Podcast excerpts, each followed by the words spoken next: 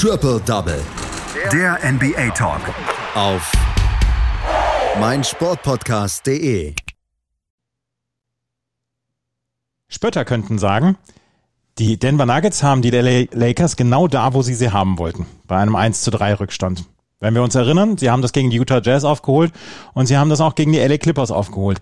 Doch die LA Lakers scheinen ein different kind of beast zu sein. Sie haben Spiel 4 letzte Nacht gewonnen und das nach überragenden Leistungen von Anthony Davis und LeBron James. Darüber müssen wir natürlich sprechen. Das tue ich wieder immer mit einem unserer NBA-Experten hier bei meinsportpodcast.de. Dieses Mal ist es wieder Patrick Rebin. Hallo Patrick. Guten Morgen, Andreas. Ja, sie scheinen tatsächlich ein different kind of beast zu sein. Die LA Lakers haben letzte Nacht gegen die Denver Nuggets mit 114 zu 108 gewonnen. Nur das trotz einer Fabelleistung von Jamal Murray, der zwischendurch Highlight Plays am laufenden Band produziert hat. Aber die Lakers haben dann doch noch ein bisschen mehr an, an Substanz, hat man das Gefühl. LeBron James und Anthony Davis mit Superspielen. Das war eine Top-Leistung von den Lakers, oder? Ja, absolut. Also ähm, natürlich, klar, es geht auch immer besser, denn man muss auch ganz klar sagen, die Denver Nuggets waren nicht chancenlos in dem Spiel.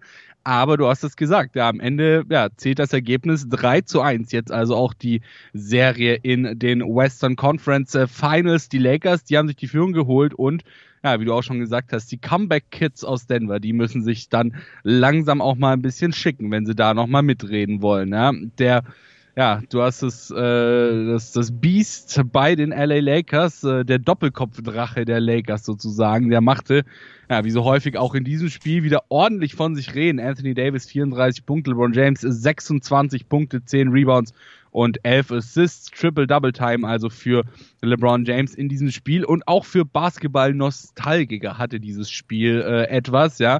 Dwight Howard, der durfte nämlich äh, für Jamal McGee in die Starting Five und ähm, wer hätte das gedacht, dass wir in den Conference Finals mal nochmal einen Dwight Howard in einer Starting Five sehen werden? Ja, am Anfang des Spiels waren die Lakers so ein bisschen die Weide. Davis, der sorgte offensiv für Feuerpower und LeBron James, der kümmerte sich defensiv vor allem um einen, ja, um Jamal Murray, der mal wieder ordentlich heiß gelaufen war. Insgesamt 28 Punkte gab es für den äh, Point Guard und Jokic, ja, der legte mit 22 Punkten und 10 Rebounds ein Double-Double aufs Parkett. Nach dem Spiel wurde dann allerdings auch Michael Malone, ja, der Coach der ähm, Denver Nuggets, so ein bisschen deutlicher. Er hat äh, gesagt, das äh, ja, sind die Western Conference Finals Spiel 4.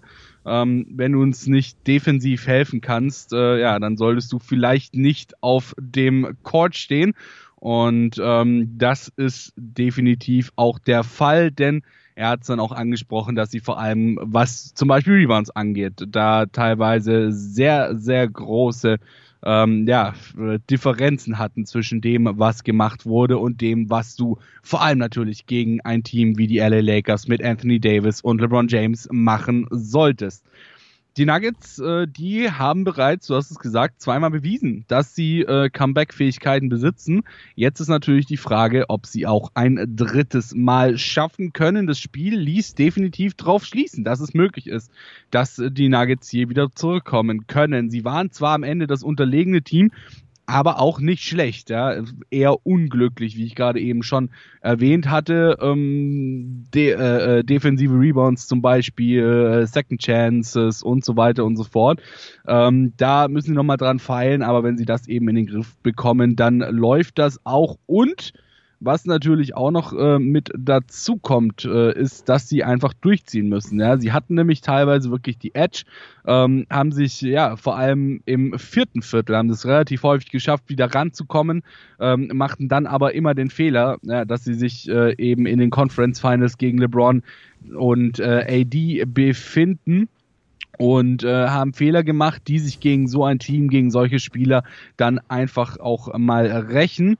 Und die Lakers haben es so dann immer wieder geschafft, ihre Führung wieder auszubauen und wieder wegzuziehen, weswegen dann die Denver Nuggets wieder ähm, wieder rankommen mussten und so sich nie wirklich äh, eine großartige Führung auch spielen konnten, weil sie eben immer hinterhergelaufen sind, anstatt mal vorne weg zu rennen. Ja, für die Lakers äh, wären die Finals definitiv ein großer Schritt. Seit ihrem Titel 2010 waren sie nicht mehr drin und ähm, ja, auch die Nuggets, die wiederum könnten nämlich ihren Effort in den äh, vergangenen beiden Serien und den möglicherweise beziehungsweise benötigten äh, gegen die Lakers äh, noch bevorstehenden mit einem Einzug in die Finals krönen. Also für beide Teams geht's hier durchaus um etwas. Ähm, die Denver Nuggets haben uns ja letzte Saison schon gezeigt, dass sie wirklich äh, stark spielen und äh, dass ihnen eben auch ihr Rebuild damals wirklich gut getan hat. Die LA Lakers haben dieses Spiel gewonnen, vor allen Dingen, du hast es gerade gesagt, durch ein paar erfahrene Leute. Dwight Howard steht in der Starting Five, auch Rajon Rondo hat ja durchaus was beitragen können zu diesem Sieg mit elf Punkten, fünf Rebounds und sieben Assists. Javal McGee war so ein bisschen außen vor, Markeith Morris kam von der Bank, hat 17 Minuten bekommen. Es war so ein bisschen das Treffen der Silberrücken bei den äh, LA Lakers, oder? Ja, absolut, absolut, absolut. Und ich meine, das ist ja auch, wenn du dir das Team der Lakers mal anguckst, ähm, darauf fußt dieses Team der Lakers ja im Grunde genommen so. Ne? Wir sammeln uns äh, alle möglichen Spieler ein, die entweder Stars sind, Stichwort Anthony Davis und LeBron James, oder halt eben, äh, ja, ich sage jetzt mal in Anführungszeichen, geschasste und vermisste Stars, die ähm, eigentlich ihren Zenit zumindest was man so sagt, ähm, schon überschritten haben. Stichwort Javar McGee, Rajon Rondo, Dwight Howard aber die halt eben dann in diesem Umfeld doch nochmal funktionieren, weil sie halt auch wirklich wissen, das ist wahrscheinlich ja ihre letzte Chance auf einen Titel. Denn sind wir mal ehrlich, also ich glaube nicht, dass gerade die drei letztgenannten, McGee, Rondo und äh, Howard, noch allzu viele Chancen auf einen Titel haben. Und da werden dann, denke ich mal, auch Kräfte frei, die wir so ja, bisher oder in den letzten Jahren zumindest so von ihnen nicht kannten. Ähm, oder was zum Beispiel auch sehr, sehr schön funktioniert hat, war das Zusammenspiel zwischen äh, Rajon Rondo und äh, Cantavius Cowboy Pope. Äh, die haben wirklich Spaß zusammen gehabt auf dem Court und äh, so findet dann auch auf dem ja, auf dem Court jeder Topf irgendwo seinen Deckel und in dem Fall eben zum Beispiel Rajon Rondo und Kentavious Cowboy Pope. Und wie ist es bei den ähm, Denver Nuggets gelaufen? Nikola Jokic eher mit einer unauffälligen Partie und wir haben äh, Jamal Murray, der eine fantastische Partie abliefert, aber auch Jeremy Grant, der ihn ja in Spiel 3 so überzeugen konnte, ähm, hat nicht so überzeugen können wie ähm, in Spiel 3. Sie wurden nicht, also man hat sie nicht spielen lassen, hatte ich das Gefühl. Ja, es ist, wie gesagt, es, es waren einfach sehr, sehr viele auch äh, kleine Fehler, die dann halt eben am Ende sich aufsummiert haben oder die dann eben am Ende verhindern, dass du die Möglichkeit hast, ranzukommen. Ähm, ich meine, es müssen jetzt nicht in jedem Spiel alle Spieler ähm, ihr 100% Game auf den Court stellen, so. Nein, absolut nicht. Aber natürlich ähm, musst du schauen, dass du trotzdem äh, eben deine Punkte machst, beziehungsweise ja, blöder Spruch, aber halt mehr Punkte macht als der Gegner. Ja, heißt, wenn du defensiv nicht ganz so gut bist, dann musst du umso besser offensiv sein. Wenn du offensiv, ähm, wenn du, wenn du defensiv gut bist, dann kannst du auch mal ein, zwei Punkte mehr liegen lassen. Und ich meine, Jamal Murray, der hat uns jetzt ja eigentlich schon die ganzen Playoffs lang wirklich Spaß gemacht, ja. Ähm, spielt ja wirklich fantastische Playoffs. Äh, Nikola Jokic, der macht vor allem halt auch viele Sachen, äh, ich sage jetzt mal in Anführungszeichen, abseits des Balles, ja. Ähm, wo man jetzt äh, nicht unbedingt so viel Credit für bekommt auf dem Scoreboard. Ähm, ja, Jeremy Grant, äh, 17 Punkte, war jetzt auch nicht so überragend. Ähm, aber wie gesagt, so am Scoring lag es noch nicht mal zu 100 Prozent, dass die äh, Nuggets eben dieses Spiel verloren haben. Es waren wirklich eher diese kleinen, sich äh, dann letzten Endes aufsummierenden Fehler ähm, und eben auch, ja, wie Michael Malone ja gesagt hat, äh, wenn du in den Western Conference Finals äh, Spiel 4 keine Defense spielst, dann solltest du auch womöglich nicht auf dem Platz stehen. Ähm, und deswegen, also sie haben definitiv die Chance, ähm, auch in dieser Serie gegen die Lakers wieder zurückzukommen. Es ist nicht so, dass sie da jetzt wirklich standen und komplett chancenlos waren. Mhm. Die LA Lakers führen also mit 3 zu 1 in dieser Serie gegen die Denver Nuggets und man hat im Moment so ein bisschen das Gefühl, na, vielleicht gibt es doch keinen Weg zurück für die Denver Nuggets hier, aber man hat sie schon zweimal abgeschrieben, von daher sollten wir uns auch hier zurückhalten. Heute Nacht gibt es Spiel 5 der Miami Heat gegen die Boston Celtics. Die Miami Heat führen 3 zu 1. Was müssen, Patrick, die Boston Celtics tun, damit sie noch in dieser Serie bleiben? Sich endlich zusammenreißen. Fertig. Also es ist halt wirklich, nein. Ähm, es ist, wenn wir uns, wenn wir uns die Serie mal angucken, so, sie waren nie chancenlos. Erstes Spiel, 14 Punkte geführt, dann im dritten Viertel komplett versagt, Führung liegen gelassen. Zweites Spiel mit 17 Punkten geführt, im dritten Viertel komplett versagt, Führung liegen gelassen. Dann gewonnen, ja, auf 2-1 gestellt und jetzt im letzten Spiel waren sie eben auch dran, hatten aber nicht die letzte Konsequenz, dieses Spiel durchzuziehen. Und wenn wir vor allem mal das Spiel 3 ähm, dann jetzt eben als Sample Size hernehmen, sage ich mal, ähm, die Miami Heat haben das komplette Spiel 3 nicht geführt. Die Celtics hatten dieses Spiel unter Kontrolle.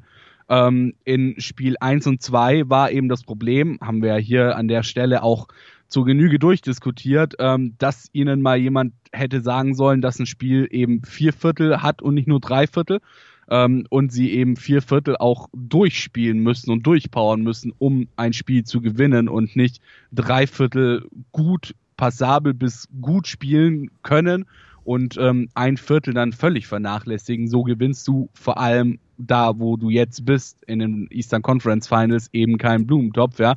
Und ähm, Spiel 4 war dann nochmal äh, ein ganz anderes, äh, ein ganz anderes Spiel. Ähm, da waren beide Teams nicht gut. Äh, die Celtics waren nur schlechter.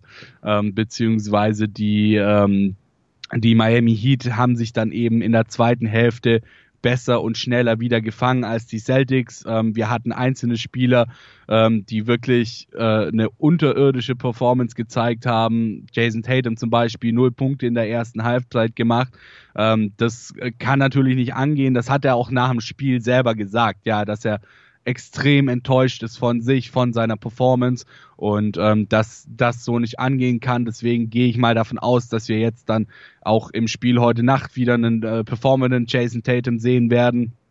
Ähm, und die Celtics müssen natürlich auch gucken, mit welcher Intensität sie in dieses Spiel reingehen, dass sie nicht zu schnell in Foul Trouble bekommen äh, Grüße gehen raus an Marcus Smart an der Stelle, der wirklich mit sehr, sehr hoher Intensität spielt äh, und dann halt eben auch schnell mal in Foul-Probleme kommen kann. Also es ist beide Serien, sehe ich tatsächlich trotz des hohen Rückstandes als noch relativ offen an, ähm, da eben in beiden Serien sowohl bei den Celtics als auch bei den Nuggets ähm, die jeweils hinten liegenden Teams jetzt äh, nicht dreimal völlig aus dem Spiel geblowt wurden äh, und jedes Spiel mit 40 Punkten weniger verloren haben und chancenlos waren. Ja, absolut nicht. Aber sie haben eben beide ihre Fehler, die sie einstellen müssen und dann können sie auch beide tatsächlich nochmal zurückkommen. Die Celtics vielleicht gegen die Heat noch eher als äh, die Denver Nuggets gegen ähm, Anthony Davis und LeBron James, aber möglich ist es auf jeden Fall in beiden Serien in meinen Augen. Wir werden nächste Woche darüber sprechen, wie die beiden Serien weitergegangen sind. Am Montag wieder bei Triple Double auf meinsportpodcast.de. Das war Patrick Rebin mit seinen Einschätzungen zu Spiel 4 der Lakers gegen die Denver Nuggets. Die Denver Nuggets haben die Lakers jetzt da, wo sie sie haben wollten, bei 1 zu 3. Vielen Dank, Patrick. Sehr gerne. Triple Double. Der NBA Talk. Auf meinsportpodcast.de